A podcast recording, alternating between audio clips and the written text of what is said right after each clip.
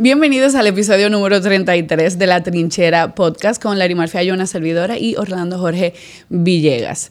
Como siempre, un tema sumamente interesante de las cosas que a ti te importan y te impactan. Ayer el presidente de la República se dirigió a la nación en conmemoración del 159 aniversario de la restauración y fue mucho lo que se dijo se ha movido el país, muchas opiniones en favor, en contra, yo diría que muchas bocas calladas y otras que se niegan a callarse. Pero nosotros vamos a hacer un recorrido, un recorrido hoy por este discurso, por todo lo que se dijo, por lo que está bien, por lo que falta por hacer, por las disculpas que se dieron, que para mí fue una de las partes más importantes y más interesantes. Voy a darle paso a mi compañero para que presente nuestro invitado de hoy, que otra vez es un invitado de lujo. Así es, Larimar. Buenos, buenos días, buenas tardes, buenas noches. Depende de la hora que usted nos esté viendo o escuchando por las plataformas de Faya Media. Recuerden suscribirse a nuestro canal de YouTube, Faya Media, y también escucharnos por Spotify y Apple Podcasts en audio en la Trinchera Podcast con Larimar y Orlando. Como bien dices, Larimar, eh, es un honor introducir a nuestro invitado de hoy, con quien vamos a agotar varios temas. Y aparte de ser abogado, catedrático, próximamente doctor en Derecho, es importante decir que la gente normalmente aquí se refieren a los abogados como doctor, pero realmente usted es doctor cuando tiene su doctorado. Es director general de las alianzas público-privadas del gobierno, una institución que básicamente le tocó fundar, y vamos a hablar de eso también, y director, eh, delegado, perdón, político del Partido Revolucionario Moderno ante la Junta Central Electoral. Me honra que haya asumido esa posición luego del fallecimiento de mi padre, nuestro querido amigo y hermano, que está con nosotros hoy aquí, Sigmund Front Mena, ¿verdad? Sí, sí, así es. Mena, Sigmund, bienvenido. Gracias, Orlando, Larimar y Orlando, de verdad contento de estar aquí hoy en, esta nueva forma de, comunicar. Y, un día como hoy, eh, un día después del 16 de agosto del discurso del presidente de la República y a dos años cumpliéndonos de la gestión de este histórico presidente y nuestra también en la Dirección General de Alianza Público-Privada. Tú sabes, Larimar, que como a ti te gusta comenzar a veces con algo jocoso, algo diferente. Hay mucha gente, Sigmund, que me pregunta si es de verdad que tú te llamas Sigmund. Y si te llamas Sigmund Freud. O sea, de Pero tú sabes que lo que... Yo iba a hacer exactamente el mismo comentario porque yo soy, o sea, declarada eh, freudiana full, o sea, soy amante, estudié psicología y mi papá me regaló la biblioteca de Freud. Eh, cuando yo tenía, a ver, como 16 años. Antes de yo pensar estudiar psicología, mi papá me dijo, esto es algo que a ti te va a gustar. Y me regaló la, biblioteca de los sueños, según Sigmund Freud. Y yo, él es amigo de mi hermano. Yo siempre pensé que era Sigmund Freud. O sea, yo siempre pensé que era, yo decía, wow, qué genial el papá de ese muchacho que le puso ese nombre. Y después que participaste en nuestra primera jornada de actualización del derecho en la República Dominicana el año pasado, vi que era Freund. Y yo, ah, bueno, es Freund. Mi, apellido es Freund, eh, se, pronuncia Freund con una N, la diferencia con Sigmund Freud. Eh, significa amigo en alemán, Freund. Eh, y, por eso que dice Orlando cuando menciona Mena, yo casi no utilizo el Mena porque la gente cree que Freud es un segundo nombre y no es mi segundo nombre. Freud es mi, es mi primer apellido. Y por eso trato, eh, a costa de que mi mamá se incomoda mucho de que yo no pongo el Mena, sino que uso el Freud solamente. Ok, Mena es el primer apellido. Mena es el segundo apellido. Ah, el segundo apellido, exacto. Pero es como mi mamá, que si tú no pones el Scanlon, se quilla. Ah, porque yo no puse nada. Exacto, es así. Sigmund, eh, tú has formado parte de una generación del PRM, antiguamente del viejo partido, o sea, tienes militancia partidaria, eh, entonces en el PRD, ahora en el PRM. Fuiste fundador del PRM.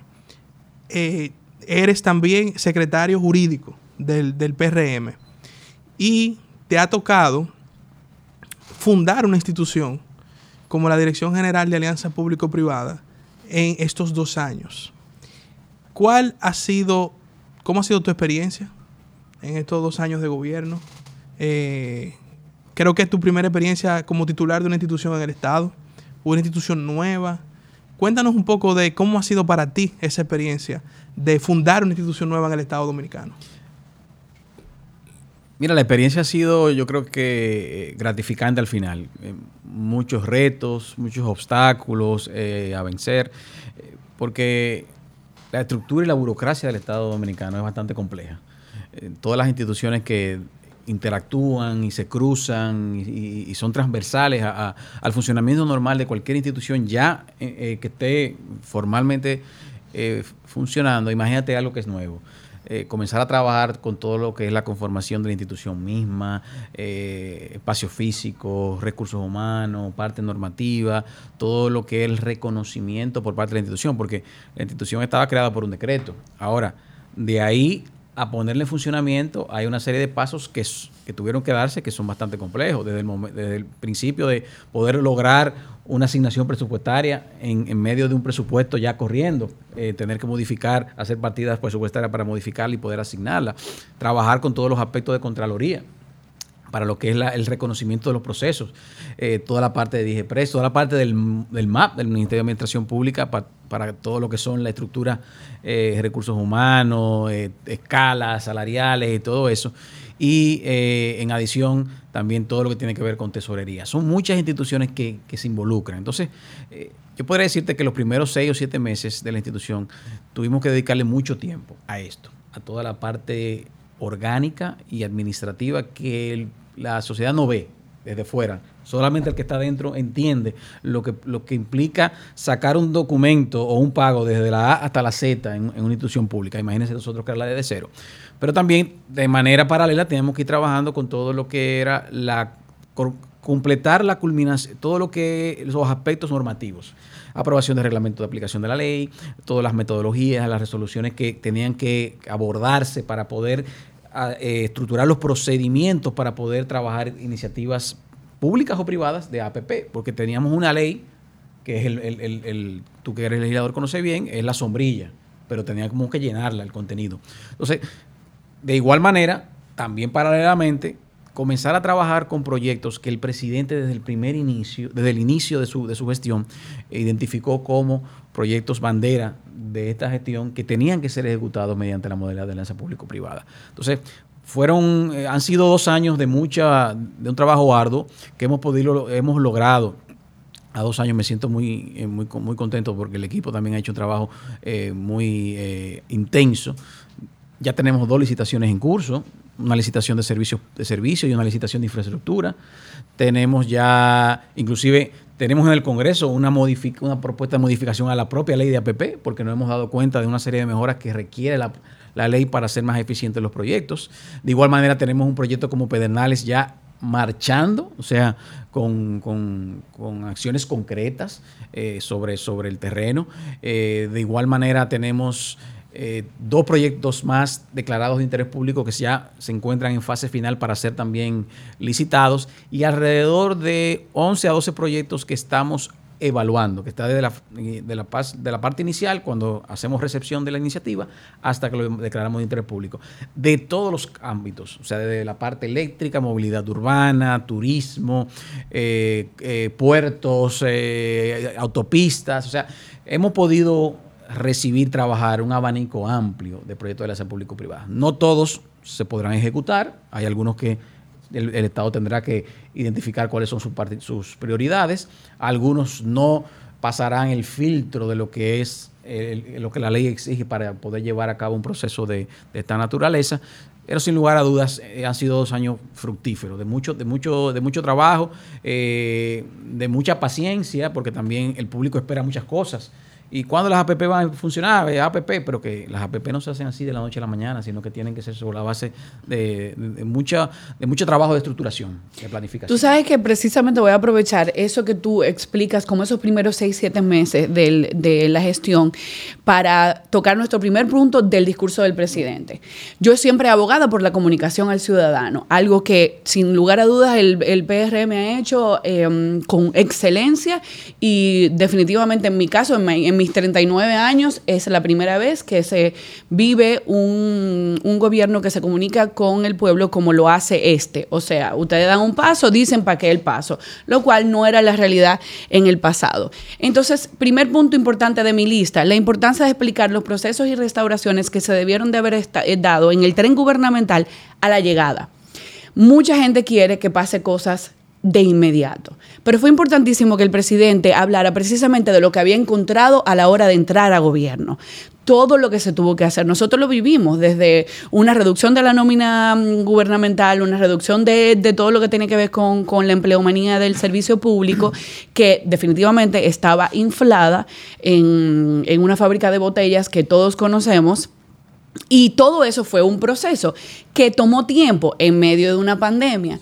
Entonces, para mí fue importantísimo que el señor presidente dijera, no, nosotros no tomamos un tiempo para arreglar el meollo que encontramos y luego arrancamos con lo que pudimos, porque precisamente no todo se puede hacer a la vez, nos disculpamos por lo que no se ha hecho, pero esto fue lo que nosotros encontramos. Sí, de, sobre eso, y el presidente mencionó en su discurso algunos proyectos eh, que están pendientes en APP, como la, autopista del AMBA. Pero yo quisiera volver a lo básico. ¿Con qué se come APP? Para, para el que nos ve y nos escucha, y lo he escuchado mucho, Alianza, porque por ejemplo, yo conozco mucha gente que cuando hay alianza público-privada entiende que es un acuerdo entre el sector público y el sector privado para hacer algo en conjunto.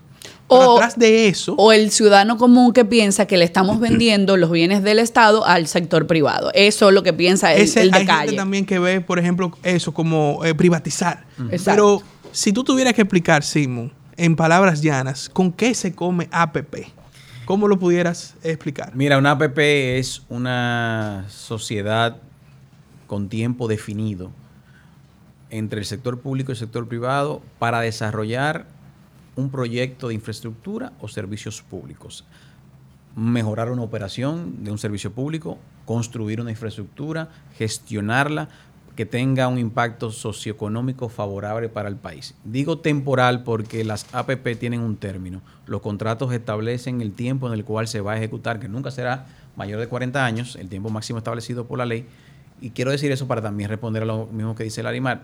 Las APP nunca implican que el Estado venda o enajene activos. O sea, todos los eh, aportes que haga el Estado eh, a título, por ejemplo, eh, de mobiliario, inmobiliario, bienes inmuebles, solamente se, se, aportan por el tiempo durante el cual el contrato de APP está vigente. Una vez culminado el contrato de alianza público-privada, vuelve todo a manos del Estado en las condiciones óptimas en las cuales se encuentren. O sea, si el Estado va a desarrollar un proyecto eh, portuario, como Arroyo Barril, en el cual vamos a construir un puerto de cruceros y un área anexa o complementaria turística, eh, centros comerciales, restaurantes, un parque temático, lo que se, al final se ejecute. El Estado aporta los terrenos que están ahí a la sociedad, aporta el espigón, como se le denomina, el muelle donde recibirán los barcos. El sector privado invierte el capital, para mejorar las infraestructuras, ampliar el puerto, hacer los dragados necesarios, construir todo el centro comercial, todo lo que se requiera y también entonces a partir de ahí comenzará la operación de esa instalación eh, eh, portuaria. En la Siendo el organismo gestor ustedes. Nosotros no, nosotros tenemos una labor de fiscalización del contrato APP. El organismo gestor tiene que ser la autoridad contratante, es decir, la institución del gobierno que tenga mayor afinidad con el proyecto. Por ejemplo, si es un caso portuario, a Pordón. A Pordón nosotros no le quitamos las competencias de veedor en cuanto a la ejecución material del proyecto. si es carretera, obra pública. pública. Nosotros lo que hacemos es una labor complementaria de fiscalizar el contrato, es decir, que el contrato se ejecute conforme a los términos que fue planteado, eh, eh, condiciones de uso, eh, garantías técnicas, niveles de KPI, de funcionamiento, todo ese tipo de cosas lo hace la dirección. Entonces, esa operación que tiene el sector privado durante X tiempo, al culminar el, contrato de alianza público-privada, la ley así lo establece y los contratos también así lo deben reflejar, el sector privado dentro del esquema, dentro del modelo financiero que, realiza, tiene que prever una reinversión a los cuatro o cinco años previo a la culminación del contrato para poner toda la infraestructura en las mismas condiciones como estaba al inicio, para entregarle al gobierno óptimamente. Es decir, cuando nosotros recibamos el puerto de Arroyo Barril, el gobierno dominicano. Tenemos que recibirlo como que fue recibido a los dos años de su construcción. óptimo. ¿Para qué? Para que el gobierno ahí decida entonces qué hace. O lo opera por sí mismo, o hace otro, otra licitación de APP, o extiende el contrato, que se pone una extensión del 50% de la ley establece, o busca otra modalidad. O sea que nunca hay venta, nunca hay enajenación. Esto no es privatizar. Eso, es importante, pero por ejemplo, Sigmund, eh, el caso, eh, el, tú dijiste el puerto Arroyo Barril, ese es en Samaná. En Samaná. Pero vamos, por ejemplo, al de Cabo Rojo, que vi que hubo, ya se, hizo un, digamos, un primer Picasso del proyecto Cabo Rojo, pero la parte del puerto, de, crucero, del puerto de crucero. En ese caso, para hacer el ejercicio, vamos a decir un ejercicio de lógica matemática, la, la, ustedes como institución eh, hacen el proceso de generar la APP. Em, en este caso, el Estado está aportando, eh, digamos, la propiedad. Eh, donde se va a desarrollar. Toda, la infraestructura portuaria de la República Dominicana son propiedad son, del Estado. Pero, ok, pero en, para, para, seguir con la lógica, o sea, el Estado en este caso está poniendo la propiedad. Un inversionista privado va a construir o va a desarrollar la infraestructura. Y en ese caso de Cabo Rojo específicamente me parece un proyecto muy, muy atractivo la operación del puerto quede en manos del el gobierno o del operador. El operador privado. Es, igual. O sea, hasta que se acaben los cuatro o cinco años. Acabe el, tiempo. contrato, el tiempo. Correcto. y eso está incluido en el contrato actual de APP. No, entonces ahí quiero hacer una aclaración en el caso de Cabo Rojo. Cabo Rojo es una concesión que ha sido otorgada, fue otorgada hace alrededor de 10 o 12 años por la gestión pasada. Cuando digo eh, concesionada, no solamente el puerto, sino que hay una concesión minera que abarca no solamente el puerto, sino todo el área circundante, alrededor de 15 millones de metros, porque era el centro de operaciones, primero de la, de la extracción de la bauxita, Sí. Y luego eso se transformó a una concesión cementera de cementos andinos que era una, empresa dominico-colombiana, empezó con unos colombianos y luego el grupo, la familia Corripio, tomó control del mismo. O sea, quien tiene, quien tenía o tiene, vamos a decirlo tiene, porque todavía no, no hemos hecho totalmente el traspaso, el control de esa concesión del puerto y del área circundante es la familia Corripio. Ahora, ¿qué ocurre? Desde que el presidente de la República identificó el desarrollo turístico de esa zona, se llegó a la conclusión de que la operación minera, operación de cemento, no puede convivir con una operación hotelera y turismo. Entonces iniciamos una fase de negociación con esa familia, porque digo negociación porque era un contrato que se encontraba vigente, que le quedaban años todavía. De para hacer un traspaso. Exactamente, para hacer un traspaso, para que ellos no entregaran la operación. dentro de ese proceso, lo que se hizo fue que se dividió la operación del puerto a la operación minera. La operación minera, nosotros estamos ya en una fase muy avanzada, casi culminando con, el Ministerio de Hacienda, para recibir formalmente de parte de esa familia todo lo que es el control de eso. Que ahí es que van a estar los hoteles, que ahí es que van a estar los centros comerciales y todo lo demás. La parte del puerto, entonces, lo que se hizo a través de Apordón, se hizo una operación en la cual la empresa que está ahora mismo operando el puerto de Puerto Plata, el Taino Bay, que es el nuevo puerto que está en, el, en el, no el de Carnival que estaba en, en, Amber sino el que está en el puerto, en el pueblo mismo de Puerto Plata. Es una empresa eh, mexicana, se llama ITM Group, que, es una, que tiene conocimiento o tiene operaciones, experiencia en el área portuaria. Entonces, ellos hicieron una propuesta a Apordón de que querían operar ese puerto. El puerto de cruceros de Cabo Rojo como parte del complemento que nosotros estábamos buscando en el master plan para el desarrollo del puerto de cruceros. Entonces, eh, el Consejo de Apordón aprobó esa propuesta y entonces lo que se hizo fue una, un traspaso de las operaciones de la concesión de la familia Corripio hacia esta empresa que va a estar operando el puerto. Entonces, en este caso, el puerto va a estar en operación por parte de esa empresa privada, quien va a operar el puerto, en el sentido, la llegada de los cruceros, el desembarco de los cruceros, el área comercial que está en. Ahora, todo eso bajo la supervisión de Apordón y la supervisión nuestra como los grandes regentes o los grandes operadores de todo el proyecto de Cabo Rojo, en el cual ese puerto es un elemento fundamental. Pregunta importante, ¿este, ¿este nuevo acuerdo es por el tiempo que les restaba a la familia Coripio o se extendió? Por el tiempo que les restaba. Ok. Es así. Entonces, vamos a conectar con otro de los puntos del discurso, precisamente. Déjame hacer una preguntita para, para cerrar eh, el cuestionario de los procesos APP. Ok. Em, es importante también explicar que eso me acuerdo que tú una vez me lo explicaste en, tu oficina, cuando, por ejemplo, el proceso de vamos a otro vamos a otro proyecto, la volvemos a la autopista de del Ámbar. Del Ámbar. una vez es- es- ya está en licitación, entonces, lo aunque la, la institución del Estado que supervisa y, digamos, ejecuta de parte del Estado es, en este caso, obras públicas, Sí. la licitación la hace la, la Dirección de Alianza Es Público-Privada. correcto. ¿Cómo, ¿Cómo funciona ese proceso en el que al final quien, vamos a decir, quien ejecuta de parte del Estado es la institución correspondiente, pero licita la APP? Explican un poco Tú sabes ese que detalle. ese ha sido uno de los grandes retos eh, para poder ejecutar estos programas. ¿Por qué? Porque la ley establece que la Dirección General de Alianza Público-Privada es la responsable de la estructuración, eh, licitación eh, y fiscalización de los contratos de alianza público-privada y los proyectos de alianza público-privada, pero establece también la responsabilidad de la autoridad contratante de acompañarnos durante todo el proceso. Entonces, parte de las cosas que nosotros hemos tenido que, ir sobre la marcha, eh, trabajando con las instituciones, es, mira, por el hecho de que la llevemos nosotros, no significa que yo te estoy quitando competencia. O sea, la autopista del AMBA n- no la va a hacer tú, Ministerio de Obras Públicas, pero tú estás acompañándome en el proceso. Claro. Es una modalidad distinta. Entonces, ellos tienen que trabajar con nosotros desde la fase de estructuración. Tiene que haber un personal permanente de ese ministerio para todo lo que son la revisión de los estudios. Nosotros tenemos, en el caso de la autopista de, del AMBAR, tenemos ya como un año y tres meses eh, estructurando ese proyecto. Y hemos tenido que hacer revisión, o sea, Se convierte- financieras, técnicas, legales. Se convierte como un órgano consultor, Sí, sí, obviamente. totalmente. Ambientales, de todo tipo. ¿Por qué? Porque cuando nosotros lanzamos el proyecto, ya todo, la diferencia con los proyectos tradicionales es que nosotros, previo al, procedimiento de licitación, ya hemos hecho la fase de toda la revisión, análisis y de estudios.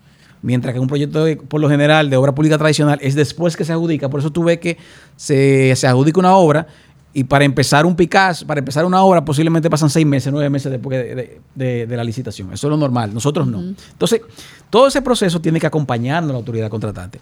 Pero ahí viene entonces el proceso licitatorio. La ley establece que la Dirección General de Alianza Público-Privada es quien liderea la licitación y es allá que se lleva a cabo la licitación. Pero tenemos que entonces solicitar a la autoridad, en este caso Obras Públicas, que nos designe varios peritos para que esos peritos entonces evalúen las propuestas que nosotros recibimos, rindan un informe en base a su competencia en el ámbito de las obras públicas y de las infraestructuras, para cuando entonces nosotros llevemos eh, la licitación al Consejo de Alianza Público-Privada, que es quien al final adjudica, tome en cuenta esos elementos. Entonces, es una labor muy eh, de la mano que tenemos que llevar, que ha sido de las cosas que hemos tenido que trabajar con las instituciones para que entiendan que la, la dirección es un, es un órgano aliado, hermano, no es un competidor. Que son también de las cosas que también hay que ir eh, trabajando, porque de- eh, definitivamente hay instituciones que entienden que las competencias son de ellos. Hay un tenido que celo. trabajarlas. Pero hemos encontrado, hemos encontrado muchas puertas abiertas, hay mucho No hay celo, no hay No, celo. no, no, yo, yo siempre lo llevo al Yo argot creo que popular. Se llenan de odio. Es es no, Se llenan de odio. es- es de Hay una dema. No, Larimar, yo creo que es, muchas veces- es mucho de conocimiento, porque la verdad Es que es algo nuevo, Es algo sí, nuevo. algo nuevo. Claro. Cuando tú traes algo nuevo, todo el mundo se resiste un poco al cambio. O sea, eh, eh, es normal. Claro. Pero hemos podido encontrar, como dije, nosotros acabamos de lanzar la eh, Arroyo Barril y Apordón ha sido un aliado durante todo el proyecto eh, y será un aliado durante estemos en la fase licitatoria también. Incluso he visto que hay instituciones del Estado que han sometido a PPB, que Industria y Comercio sometió Eh, bueno, la eh, primera licitación. para que- garantías mobiliarias. Correcto, la primera licitación que lanzamos fue una iniciativa pública depositada por el Ministerio de Industria y Comercio y trabajamos de manera, hemos trabajado de manera totalmente eh, integrada, aliada y ha sido un gran soporte eh, los técnicos del Ministerio de Industria y Comercio. Vi que un invitado estrella del Arimar aquí, Hugo Veras, eh, estuvo visitándote Ah, y también anunciaron que creo que se va a licitar las estaciones de revisión vehicular, ¿verdad? Pensión técnica vehicular. Nosotros ven- venimos hace meses atrás trabajando ese proyecto. Eh, fue declarado de interés público hace varios meses. Y ahora no puedo negar que la- el, el director anterior, Rafael Arias, nos apoyó muchísimo con eso. Eh, y ahora, con la entrada de Hugo, que también es un, un convencido de ese proyecto, creemos que ya podemos darle el impulso final para poder licitarlo. Es un proyecto con mucha sensibilidad, que tenemos que trabajarlo y tenemos que explicarle al país, porque el país, eh, Sobre todo. mucha gente entiende, ah, la, la revista, ahora nos van a cobrar otra vez la revista, eh, qué sé yo, mil pesos, 500 pesos todos los años, pero no es eso. Señores, nosotros, el, el parque vehicular de la República Dominicana, usted ha visto los estudios, creo que el 60%, 70% tiene más de 20 años. Mm. O sea, eh, en ninguna parte del mundo eh, un parque vehicular puede funcionar con esa obsolescencia. Eso lo que provoca es accidentes de tránsito, entaponamientos. Y eso lo, lo vimos a diario. Cuando aquí cae un poco de agua, ¿qué, ¿qué, ocurre? Cuando hay un tapón, ¿qué ocurre? Es que cinco vehículos detenidos, dos parados en el túnel, tres en el puente, y todo provoca un caos. Entonces, eso es debido a la falta de verificación por parte del Estado Dominicano de las condiciones de los vehículos. Los vehículos tienen que tener condiciones mínimas para transitar. Un vehículo con, con, con, con sin freno, un vehículo con gomas lisas, transitando por la carretera dominicana como una patana, eso es un arma de destrucción masiva. Claro. Y eso es lo que la sociedad tiene que entender. Entonces estamos en esa labor de explicar a la sociedad, concientizando de la necesidad del proyecto para recibir todo el apoyo necesario. Nosotros no queremos generar ningún tipo de, de, ruido con ese, ese proyecto. Es un proyecto que es mandatorio de ley. La ley de tránsito lo ordena desde 2017 y nosotros simplemente estamos estructurando, llevando, ejecutando ese mandato de la ley. Eh, Lisa, anótate ahí, llámate a Hugo, que tiene mucho que explicar. Dile que digo yo que vuelva, que no le voy a hacer preguntas falla, que no hay problema. El, pero vamos a conectar Hugo se precisamente. defiende no, no, súper bien, por Dios, súper bien. Eh, aparte que Hugo me vio chiquitica, para que sepan lo viejo que Hugo, porque yo chiquita no soy hace mucho tiempo. Tú dijiste tu edad Eh, comenzando el podcast. dijiste. Sí, está bien, pero mucho orgullo. Lo importante es no parecerlo, mis queridos oyentes. Lo importante es no parecerlo.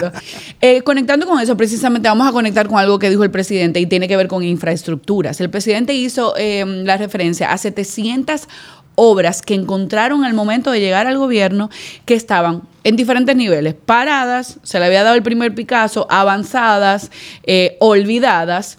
De, dentro de estas 700, unas 500 escuelas. De estas 700 infraestructuras, ¿cuáles, ¿en cuáles va a participar eh, la dirección? Ya tienen un número, ya tienen, eh, se está licitando. ¿Qué? Cuéntanos de eso. Tú sabes que yo eh, no quería dejar pasar lo que tú comentabas anteriormente, cuando mencionabas a- sobre algunos elementos en los cuales encontramos al gobierno al momento de la, de la llegada. Cosas importantes que nosotros hicimos. El presidente se, pro- se comprometió en la campaña a hacer una reducción de las instituciones públicas que entraban en duplicidad. Claro. Y el mejor ejemplo es la OISOE. La OISOE se había convertido en una especie de Ministerio de Obras Públicas eh, en las, bajo la sombra. Un duplicado. Un duplicado, con procesos que conocemos que han sido llevados con mucha, eh, muchos cuestionamientos. Entonces, un copy-paste peligroso. Sí, entonces, ¿qué hizo el presidente? Inmediatamente emitió un decreto eliminando la, la OISOE, transfiriendo las operaciones de la OISOE al Ministerio de, de Viviendas y Edificaciones y lo cumplió, lo cumplió. Pero de igual manera el CEA. El CEA era una institución que también lo que se había ya se dedicaba era a vender de manera irregular los terrenos del Estado. Ya no regulaban ningún ingenio porque la, industria azucarera del país se ha reducido a, su mínima expresión. Entonces el CEA se había convertido en los últimos años en una, una, una empresa inmobiliaria, vendiendo ilegalmente una serie de terrenos del Estado y despojando al Estado Dominicano de gran parte de sus activos. State real estate. Sí, eso era. ¿Y el presidente qué, el presidente qué hizo? Ordenó la disolución del CEA y el traspaso de todos los bienes del CEA a bienes nacionales. O sea, ahí te pongo dos ejemplos de dos cosas puntuales que el presidente no mencionó en su discurso ayer, pero que la sociedad tiene que entender. O sea, es, es el coraje que ha tenido este presidente de desmontar estructuras mafiosas que existían en la República Dominicana a la llegada de su gestión y de desmontar eh, instituciones que eran, eh, podríamos decir, espacios para cliente, de clientelismo político. Y el presidente, a costa de su propio partido, a costa de su propia militancia, ha tenido que hacer eso porque son compromisos y es lo que el país requiere. En cuanto a las obras, el presidente menciona una obra puntual, la presa de Montegrande. Señores, el contrato de la presa de Montegrande, que lo mencionábamos ahorita, se suscribió en el 2010. Mm. En el 2010. En el 2015 fue que arrancaron. ¿no? En el 2015 arrancaron, cinco años después. O sea, habría que preguntarse qué pasó durante ese interregno de cinco años. Estaban en el metaverso. Me imagino si o, o- o- o el, el avance se acabó, o bueno, o lo que nosotros mencionábamos. Una obra se licita sin ningún tipo de análisis, estudio ni nada por el estilo. Entonces se adjudica la obra sobre parámetros eh, totalmente, bueno, vamos a decir, no ficticios, pero parámetros muy subjetivos y la obra no puede iniciar hasta cinco años. Inicia en el, en el 2015, pero al 2020 solamente se había ejecutado el 40%, pero oye lo mejor, se había ejecutado el 40%, pero se había desembolsado el 100%. Ah, mira vos. O sea, mira. O sea, tú entiendes esto. O sea, tú una obra que está en 40% de ejecución, con un desembolso de más del 100%, lo cual el presidente llega al, go- al gobierno y dice, bueno, ¿y qué hacemos con Monte Grande? Ya se, ya se agotó el tope que la ley 340 no permite, de un- hasta un 25% en una obra eh, de infraestructura. Por lo cual no podíamos ya hacerle adendums al, al contrato para poder culminarla. Y el presidente de manera eh, también valiente somete un proyecto de ley al Congreso Nacional, en el cual incluye gran, en gran parte todas estas escuelas y obras como la, como la de Monte Grande, en el cual se le, le pide al Congreso, miren, por la realidad que tenemos, tenemos que hacer una dispensa en algunas de estas, en estas obras que están determinadas aquí en esta, en esta ley, para que el tope del 25% no aplique para estas obras, Ya. ya que es la única manera de poder culminarla. Y esos cuartos no nos lo van a devolver. Tampoco, no es imposible. Pero el presidente es tan transparente, Larimar, que en otra gestión no hubiese hecho lo mismo, que el presidente somete ese proyecto de ley puntualizando obra por obra. No es que somete un proyecto diciendo vamos a aumentar el 25% a las, a las obras que están inconclusas. No, no. Él dice cuáles son. Enumera. Las que no están ahí no aplican. Y así lo hace. Entonces, ¿qué, qué ha ocurrido? Ya Monte Grande, en virtud de, ese- de esa, de esa ley que fue aprobada, el presidente desembolsa suma de dinero que ha, que ha tenido que hacer y ya la obra se encuentra en un 80%. Pero la presa de Monte Grande va a, va a culminar en cerca de un 200% de lo que fue adjudicada. Y bueno, ¿qué pasó? ¿Qué ha pasado? Absolutamente nada, porque los gobiernos anteriores no le, no le importaba. Entonces, esos son muestras realmente de coraje de un presidente de la República y de, responsabilidad. En cuanto a la segunda parte de tu pregunta, ¿hay alguna de estas obras que necesariamente van a tener que ser culminadas mediante la obra pública tradicional? Porque no puede haber ya una transformación en virtud de la, del gran, la gran erogación de fondos públicos que se ha hecho. Y por el tiempo. Por el tiempo también Ok. por las responsabilidades contractuales que ya tienen los contratistas. Y hay algunas de estas obras que se están analizando para ver, por ejemplo, el caso, en algunos casos de, de Manzanillo, a ver cuáles obras se pueden ejecutar mediante otra modalidad. Pero eso tendrá que, eso se hace sobre la base de una revisión del, del contrato como está, si puede haber esa transformación, si no viola ninguna disposición legal o no choca con ningún, tampoco ningún derecho adquirido que tengan esos contratistas. Entonces, por eso es complejo. La verdad es complejo y por eso el presidente mencionaba ayer que ese nudo legal que le ha costado todo eso, le ha, le ha tomado tiempo desenredarlo y por eso muchas de esas obras que han- habían estado iniciadas no han podido ser culminadas. Y no tenemos prueba, pero tampoco tenemos duda de que ese 60% que faltaba fue desembolsado antes de agosto de 2020. Así fue. Claro. Tú sabes, Simon, que a propósito de esos... ese- Inmediatamente. Claro. ese mm, nudo, vamos a decir legal, estaba buscando exactamente la palabra del presidente ayer. No la encuentro, pero recuerdo la esencia. Él en un momento en su discurso dijo que no ha podido ir más rápido de lo que él quería. Muchas personas que uno escucha en, en la calle, en distintos lugares, dicen, hacen una comparación y dicen, no, porque en el PLD le daban para allá y después le buscaban la vuelta. Eh, arranca y después vemos si hay que hacer un contrato, si hay que hacer lo que sea. Ya y tú- ya tú acusan al presidente de que se quede en el amague. Ya tú diste un ejemplo de un caso donde se adjudicó una obra en el 2010, arrancó en el 2015. Quién sabe bajo cuál concepto se adjudicó esa obra sin ningún tipo de, de, de- de ningún bagaje legal. Ahora, yo creo que el presidente que tiene su, su mirada clara en los procesos transparentes, y, pero también quiere la eficiencia. ¿Dónde o cuál sería una solución de, de que esa línea entre la transparencia y la eficiencia no siga en el medio por todo, toda la burocracia estatal? Sí. Sin hablar, olvidémonos de los meollos que hicieron gestiones pasadas. Pero, ¿dónde? o la pregunta sería, ¿dónde termina, eh, eh, dónde está el equilibrio o dónde pudiera estar el equilibrio entre la transparencia y la eficiencia? Y te hago una pregunta, eh, va todo conectado, pero, por ejemplo, hay una propuesta de una ley nueva de contrataciones públicas. Correcto. Si tú me preguntas a mí, naturalmente nosotros sabemos que en, en- en- hay, en gestiones pasadas hay casos de corrupción en materia de compras y contrataciones. Y si tú me preguntas a mí, parte de los motivos es porque la ley actual tiene mucha burocracia. Y mientras más burocracia, más corrupción. Aquí todo el mundo lo sabe que eso es así. Entonces, ¿cómo pudiéramos buscar mecanismos de que vamos a ser transparentes, pero vamos a ser más eficientes? Que cumplir todos los procesos los plazos no retrase más un proyecto, un proceso, porque en las gestiones pasadas no se cumplía la ley, que lo hicieron ellos mismos, ¿eh? porque hay que decir, la ley de compra la hizo el PLD. Y que tenían la empleomanía ley- para acelerarlo en el... en- Y la ley de administración pública la hizo el PLD. Sí, en el 2008. Pero creo que hay que buscar un equilibrio entre la, transparen- la transparencia y la eficiencia sin llegar a la corrupción.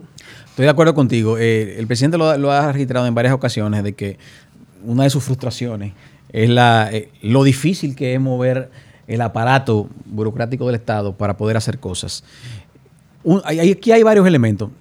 Tú mencionas la ley 34006, que es una de las leyes que ya el presidente ha sometido, no sé si ya está en la, en la, si está en la Cámara está de en el Senado. O en el Senado, exacto.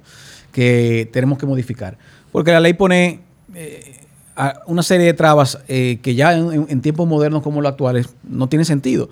Por ejemplo, la obligatoriedad de hacer una publicación en un medio físico eh, de comunicación, un periódico, sin denostarnos amigos del periódico. Solamente sacar una licita, una- un proceso como eso dentro de una institución te toma 15 días en conseguir las aprobaciones, que la Contraloría, que dije pre, qué sé yo, que, te la apruebe. Solamente en eso, solamente en eso. Y eso es un requisito previo obligatorio antes de poder licitar cualquier tipo de procesos. Son cosas que ya hay que modificar en base a estos medios electrónicos que estamos viviendo y la, facilidad que nos, nos trae este mundo. Pero también de igual manera tenemos que ver cómo estas instituciones que yo mencionaba anteriormente eh, se complementan mejor. Lo que pasa, yo, yo siempre lo digo, las leyes en la República Dominicana han sido creadas sobre el tamiz de que todos somos corruptos. Ok, vamos a hacer una ley de compra y contrataciones para los corruptos del país.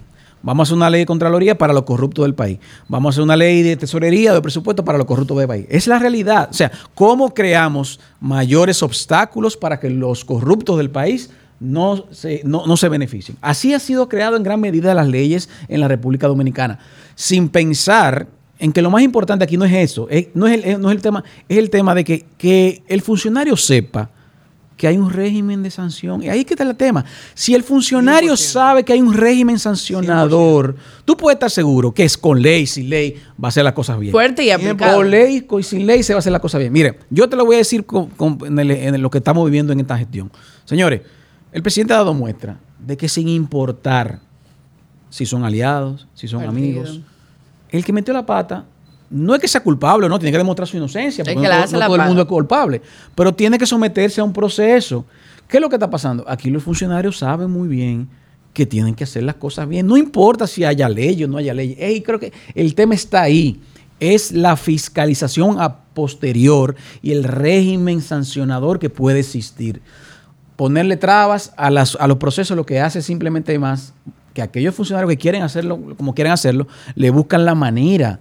La ley de contrataciones tiene 25 mil candados, pero todos esos candados tienen forma de poderse abrir previamente o de burlarlos.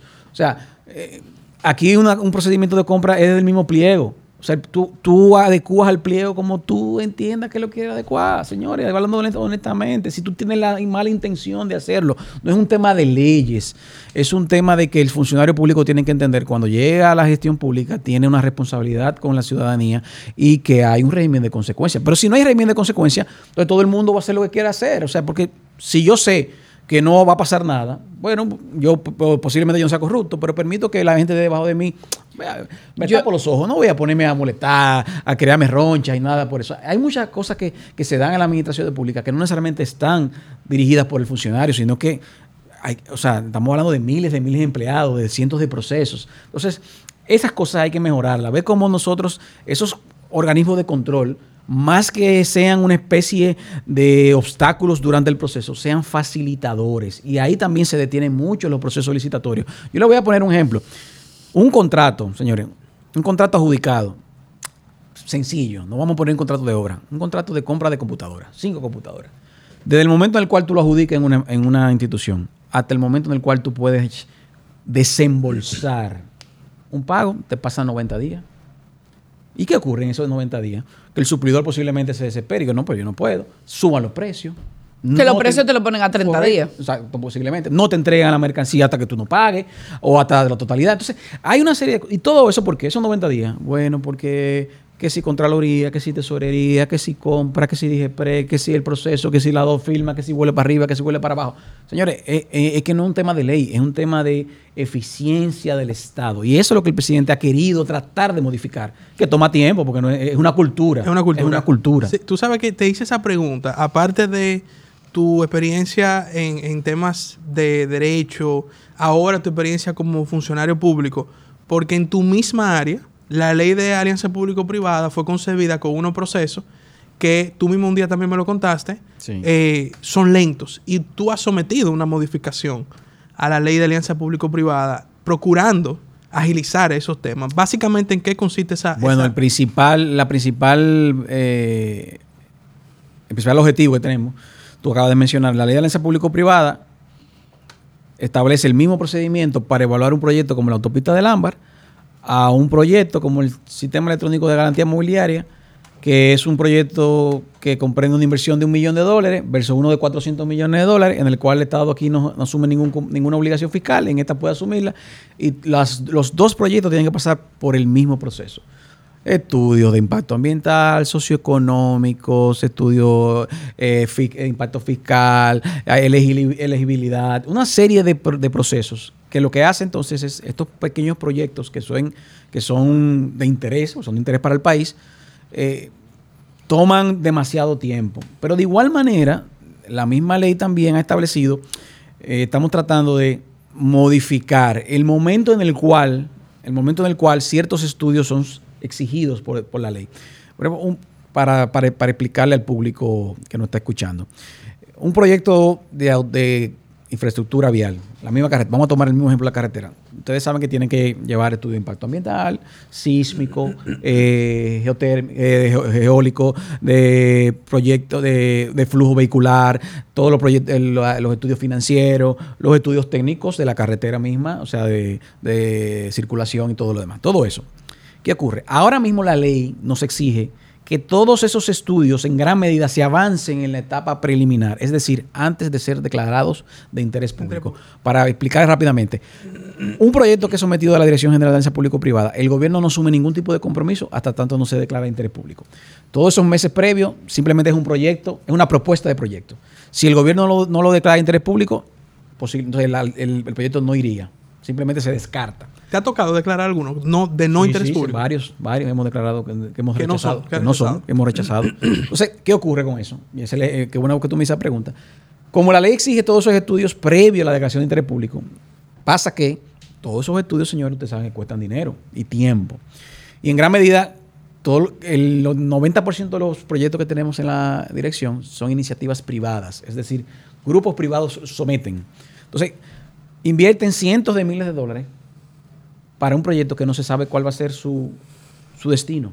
O sea, simplemente se pierde ese dinero. Si yo no lo declaro de interés público, todos los cientos de miles de dólares que se, que se invirtieron se pierden. Entonces, lo que estamos tratando de hacer es modificar un poco para que algunos de estos estudios sean sometidos una vez sea declarado de interés público, porque ya sí ahí le da garantía a los agentes privados de que, bueno, ya es un proyecto que el Estado ha asumido. Por ejemplo, para yo mencionarle, tenemos 13 proyectos recibidos y solamente 4 han sido declarados de interés público y hemos rechazado alrededor de 4. O sea, no todos los proyectos pasan el tamiz o el filtro de una APP.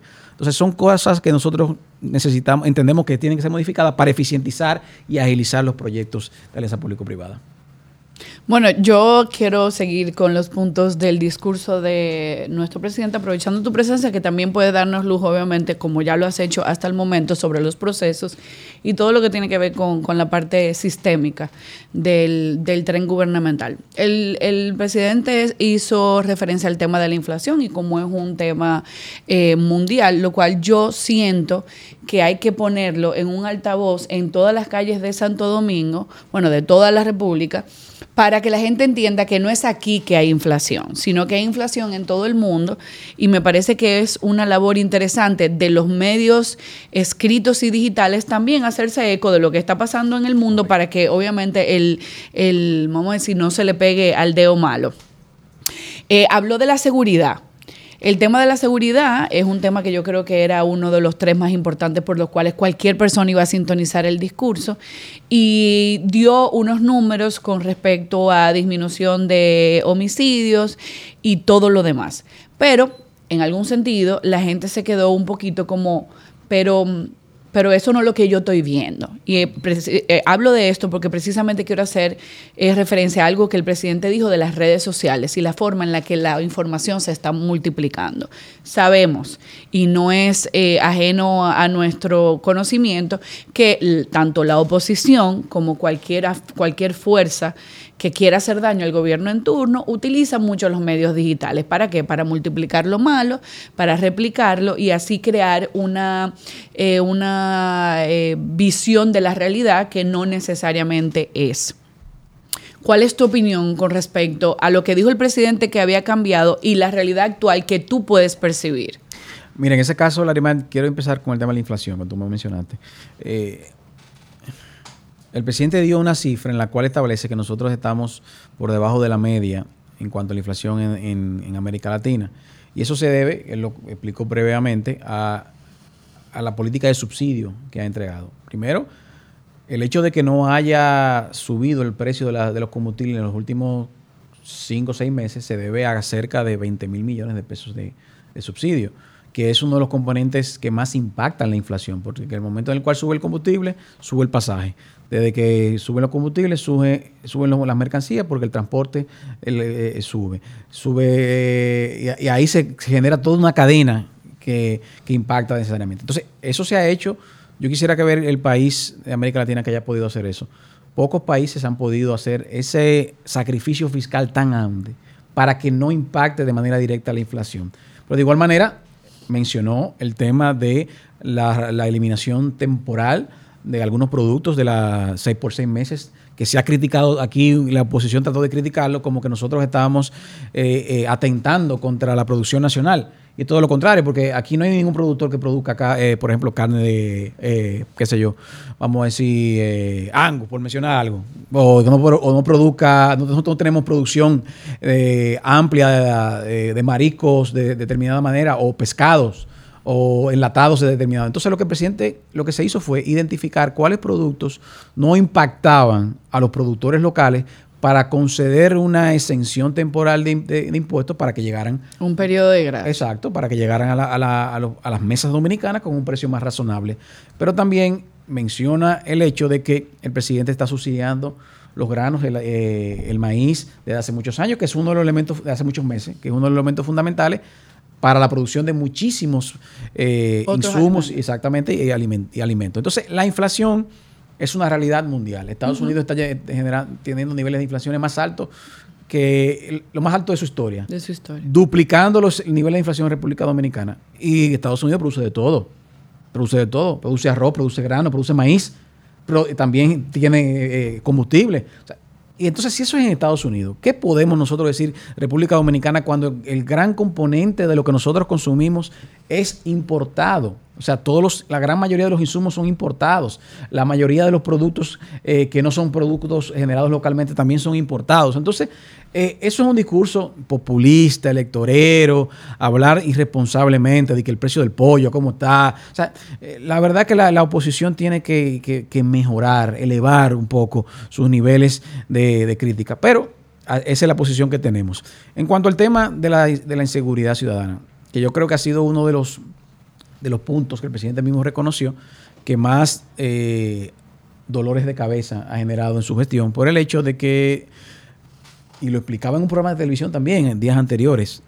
Señores, cuando teníamos un año y medio trancados, el mundo entero, ¿qué va a ocurrir? Durante el 2019 y el 2020, los, las estadísticas de criminalidad se redujeron. ¿Por qué? Porque todo el mundo estaba trancado por la pandemia. Inmediatamente se abre el país, se incrementa nuevamente los niveles de criminalidad, pero también agrega este elemento, gente que no tiene trabajo, Claro, desesperación. Desesperación.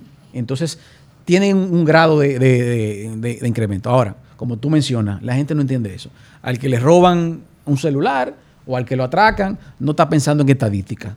Lo que está pensando es que yo fui el afectado, que a mí me llevaron mi celular o me llevaron mi cartera o me, eh, me hirieron o cualquier cosa. Entonces el presidente lo que ha abordado esto de dos puntos de vista. El primer punto es la transformación de la Policía Nacional. Ningún presidente de la República había tenido el valor de transformar la policía desde cero, la estructura de la policía. Ha mejorado las condiciones de los policías, señores. Ha incrementado en cerca de un 60%, correcto. Porque como un policía puede salir a la calle a combatir el crimen ganado 10 mil pesos? No podía, era imposible. Eso no se le puede pedir a nadie. Y la parte más importante, la parte de la capacitación por un año. Capacitación por un año. Cuerpo. Capacitación por un año. Incremento salarial. No pago de transporte en, el transporte público, ni el metro ni la ONSA. Otorgamiento de Seguro Nacional de Salud e incremento de la cobertura Subsidio de educación, subsidio de educación, subsidio también para el tema de, compra de vivienda.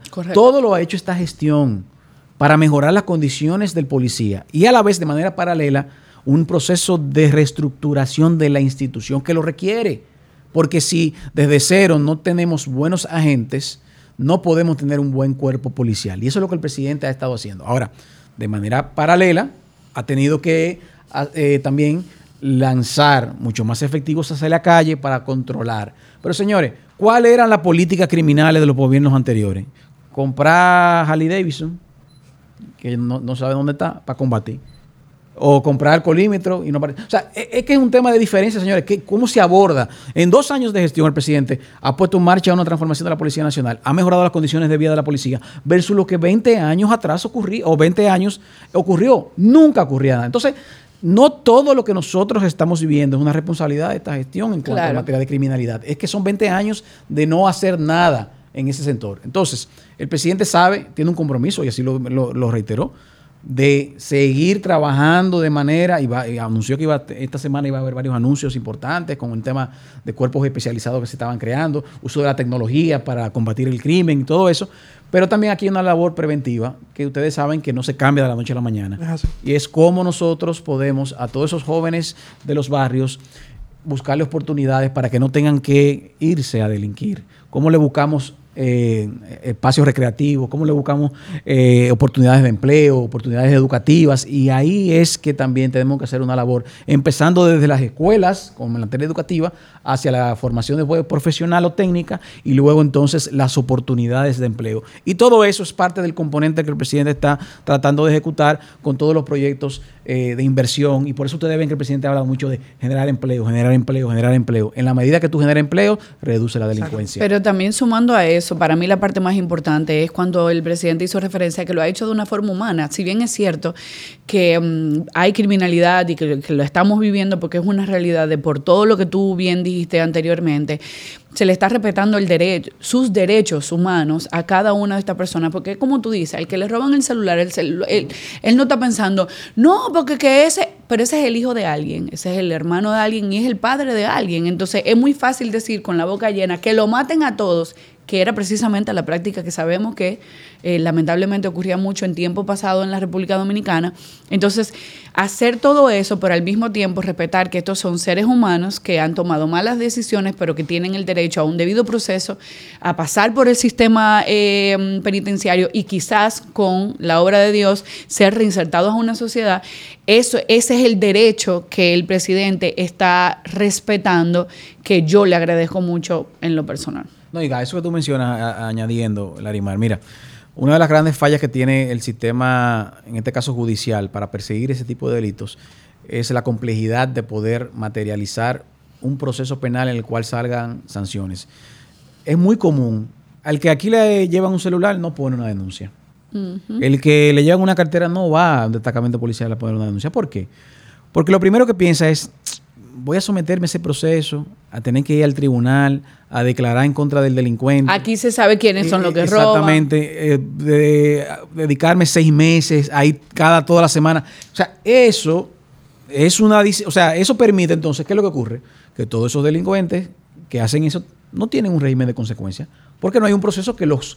Por eso ustedes ven que hay una figura que tiene 10 fichas Dice, pero ¿cómo que, está, cómo que el señor está, está libre? Tiene 10 fichas porque lo han fichado 10 veces, porque lo han detenido, pero el proceso no culmina ante la justicia y sale libre, porque la justicia tiene que dejarlo libre, porque a las 48 horas no hay una acusación, tiene que salir. Entonces, todo eso hay que hacer una transformación del sistema acusatorio. Y una de, las propuestas que está haciendo el presidente, que va para modificar el Código Procesal Penal, es ese mismo, en el sentido en el cual ese tipo de delitos, los delitos menores, el vandalismo, la delincuencia común, sea de orden público. Es decir, que no se requiera que el afectado tenga que estar acudiendo, sino que haya fiscales exclusivamente levantando el testimonio de una vez esa persona, comprobando que fue afectado por tal o cual persona, se lleve un proceso sin la necesidad de que intervenga el ciudadano. Y más eso importante ocurre aún, constantemente. que si el- el- la víctima se, se retracta o por acuerdos económicos decide eh, pues no seguir el proceso, que igual nuestros organismos tengan la capacidad de seguir el proceso Correcto, tal cual. Porque son procesos de orden público, así debe serlo. Sigmund, no podemos dejar de ir de la trinchera. Y miren, señores, que hoy, eh, por, por el flujo de los temas, ha sido una conversación muy, muy interesante. En estos días, por cierto, hay gente que habla de cuánto tiempo tiene que durar un podcast o cuánto no debe durar. Yo quiero que ustedes sepan, en Brasil hay un podcast eh, muy famoso que se llama Flow Podcast. El presidente de Brasil, Jair Bolsonaro, duró cinco horas en una entrevista Wow. en, en Flow Podcast para que eh, sepan que quizá, quién sabe, algún día el presidente Abinader aquí nos conceda aunque sea dos horas. Puede ser. Pero no podemos, eh, Sigmund, dejar de ir sin hablar de tu ciudad favorita, Pedernales. Ya diga, a ti te dicen el padrino de Pedernales. Eh, Tú sabes que tengo, tengo un chisme con, lo- con, con mi ciudad natal, que es Puerto Plata. Me dicen, pero tú no, tú no traído ningún proyecto aquí, todo es pero Pedernales, ya, todo es Pedernales, pero todo ya Pedernales". Puerto Plata tiene a Paliza, divida. ya tiene su padrino, Ya ¿verdad? tiene su paliza. Ya tiene su padrino. Tiene paliza ahí ya. el cómo va el proyecto de Pedernales. Y tú sabes que no puedo dejar de hacerte una pregunta. Porque mucha gente que va a escuchar este podcast y que lo va a ver, es eh, eh, lo que te voy a preguntar es un tema de debate frecuente en distintos grupos eh, de WhatsApp y, grupos de amigos. Como te dije, ¿cómo está el proyecto de Pedernales? Y en segundo lugar, ¿vamos a dormir en Pedernales antes de las elecciones del 2024? Mira, eh, Pedernales, Pe- Pedernales va muy bien. Va muy bien porque eh, estamos ejecutando dentro del- de los tiempos previstos una serie de proyectos que son necesarios para poder tener la segunda parte. Te menciono. No puede haber hoteles sin agua, sin energía eléctrica y sin vías. Todo eso tenemos que hacerlo previo a poder instalar un hotel. Entonces, ¿qué es lo que hemos estado haciendo durante este año y tanto que estamos trabajando en Pedernales? Primero, la aprobación de un master plan.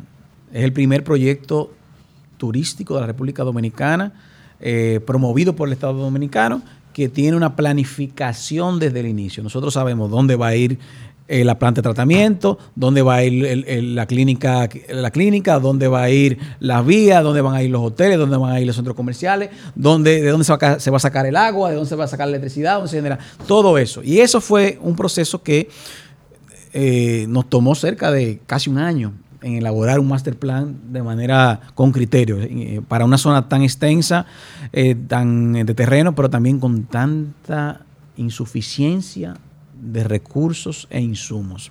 Entonces, una vez aprobado el, master plan en enero de este año, iniciamos una- un proceso de licitación de obras de infraestructura de servicios que eran necesarias para poder ejecutar este proyecto.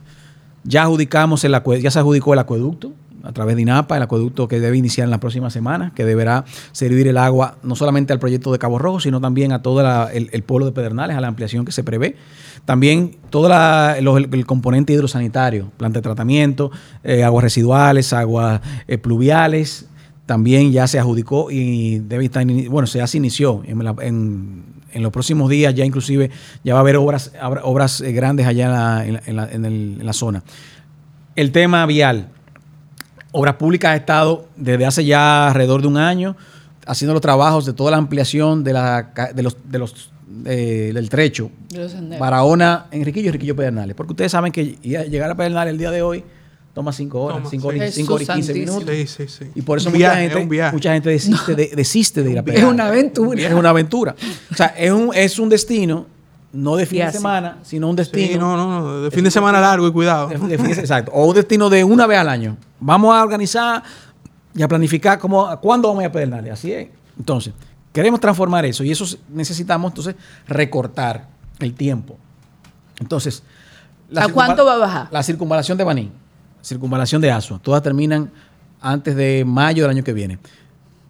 Eh, Barahona Enriquillo, Enriquillo Pedernales. Esas cuatro eh, obras que deben todas culminar para finales del año próximo van a reducir cerca de hora y 45 minutos. Estamos hablando de cinco horas y 15 a 3 horas y media, 3 horas y 20. Concha. Ya, No, es, está bien, ya es una diferencia. No, tres horas y media, Ya es una Eso es diferencia, exacto. Samaná. Samaná. Exacto. Portillo. Ya, ya es una diferencia. Entonces, Entonces, perdón, esas, eh, tú dijiste la- las dos circunvalaciones y dos carreteras. para Don Enriquillo, Enriquillo Pedernales. Antes del 24. Antes del 24, todas. Estamos casi durmiendo ya. Sí, sí, sí. Eh.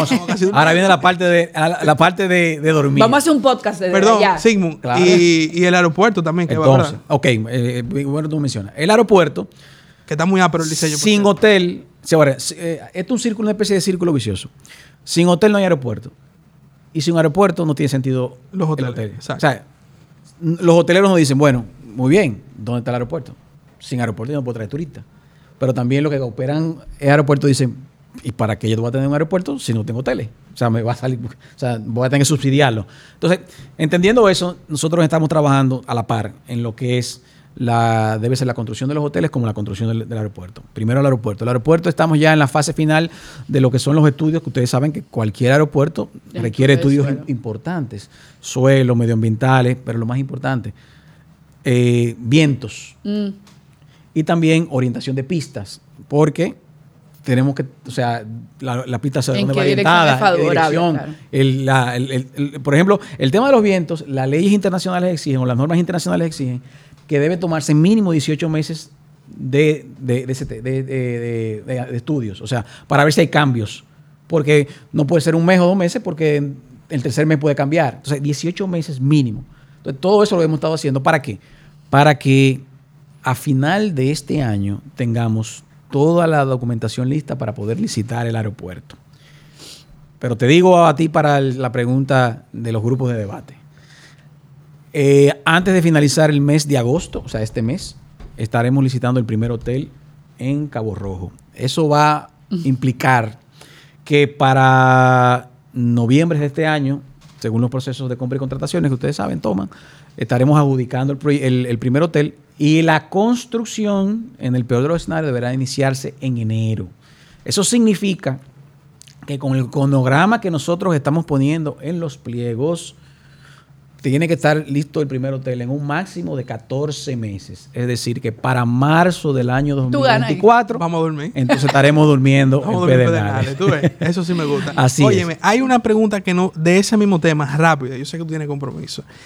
Que lo vimos en la prensa, pero no tenemos detalle. No, no te quiero pedir detalle, pero simplemente te vimos recibiendo una comitiva de jeques de Qatar, De era, Qatar, ¿verdad? de Qatar. Qatar, unos funcionarios, ministros, ¿verdad? Con un flow y un glamour. ¿Vinieron con las propicio. No, vinieron solos. Vinieron solos. No, deja ese tema ahí. Pues el Deja ese tema ahí. Vinieron solos. ese tema ahí. Parece que no cabían en el avión. la mujer. Que sepamos, sí, que no vinieron con ella. ¿eh? Ahora, eh, me llamó mucho la atención que viniera una comitiva de Qatar, porque yo tengo que decirlo y hasta me voy a desahogar. Nosotros aquí, y lo he dicho, y tú sabes, yo propuse, eh, soy, soy proponente del proyecto de ley de devolución del ITEVIS al turista extranjero y el dominicano residente en el exterior. Más que el nombre del proyecto, ese proyecto tiene una visión de seguir transformando nuestro modelo turístico a un modelo de lujo, Así donde es. aquí venga gente a gastar dinero, papeleta, no solamente un all inclusive que me quedé un fin de semana y el dinero al final ni entra aquí a la República Dominicana en muchos casos. Es correcto. Ese es el objetivo final de ese proyecto. Cuando yo veo esos jeques de Qatar, que no son de all inclusive, no son, esos son jeques que cogen un, un- un- fácilmente una, una lancha tamaño crucero y vienen para acá y se instalan en Pedernales. O sea, ¿cuál fue tu impresión y qué impresión se llevaron ellos de quizás hacer algo ahí en algún momento?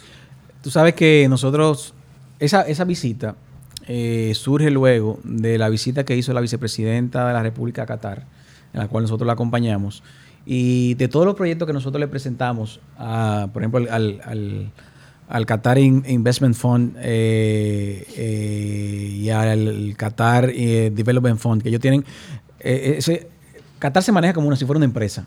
O sea, es un estado que se maneja sus recursos eh, de hace muchos años como ellos tienen la, la visión eh, que es correcta de que el gas natural, que es un principal eh, producto de explotación y de, y de exportación, se gastará en algún momento, se extinguirá. Ellos están haciendo inversiones en el mundo, en todo el mundo, en hotelería, en energía, en telecomunicaciones, en- en entretenimientos. Entonces, Cuando nosotros fuimos a, esos fondos, que son manejados por eh, relativos o familiares de, quienes gobiernan el, país, llevamos una cartera, tres o cuatro o cinco proyectos importantes. Y todos, cuando llegamos al momento de Pedernales, todos se detenían. y le llamaban, espérate, Pedernales, esto, déjame ver esto, qué interesante. Eh, prestaron mucha atención porque el tema del turismo, ellos tienen ya cadenas hoteleras de, de, alto estándar, como tú mencionas, de la denominada inclusive siete estrellas, eh, con inversiones en muchas partes del mundo. Entonces, nosotros le invitamos a que vinieran a la República Dominicana y vieran de primera mano lo que estamos proponiendo en Pedernales. Es por eso que cuando llegan, viene esta misión, que viene una misión encabezada por el ministro de Relaciones Exteriores, así como de varios eh, funcionarios, inclusive eh, eh, parte de la familia real, como se denomina, llegan aquí y el único, déjeme decirle algo, el único lugar al cual ellos fueron fuera de Santo Domingo fue a Pedernales. O sea, nosotros, ellos pidieron. No di que Punta Cana. No, no, no, no. Ellos no fueron a ningún sitio. Yo no, yo fui, ellos vinieron a Santo Domingo, se reunieron con el presidente, se reunieron con el canciller, con la vicepresidenta, una serie de, reuniones bilaterales de negocio, de discusión de inversiones y habilitaron el viernes para ir a Pedernales. Nos llevamos esa, esa comitiva de alrededor de 8 o 9 empresarios y eh, funcionarios también y ellos quedaron, o sea, es que el que va a Pedernales queda, tiene que quedar definitivamente chocado. ¿Qué proponían ellos o qué proponen ellos? Eh, tienen una visión ah, parecida a lo que tú dices. Eh, ellos ven eso como un destino en el cual el superlujo y también la marina del superlujo es, el, es, es, el, lo, apropiado. Poder colocar ahí eh, 8 o 10 hoteles de cadenas eh, de gran renombre y también una gran marina eh, superdeportiva, de yates de, yates de gran de, super lujo.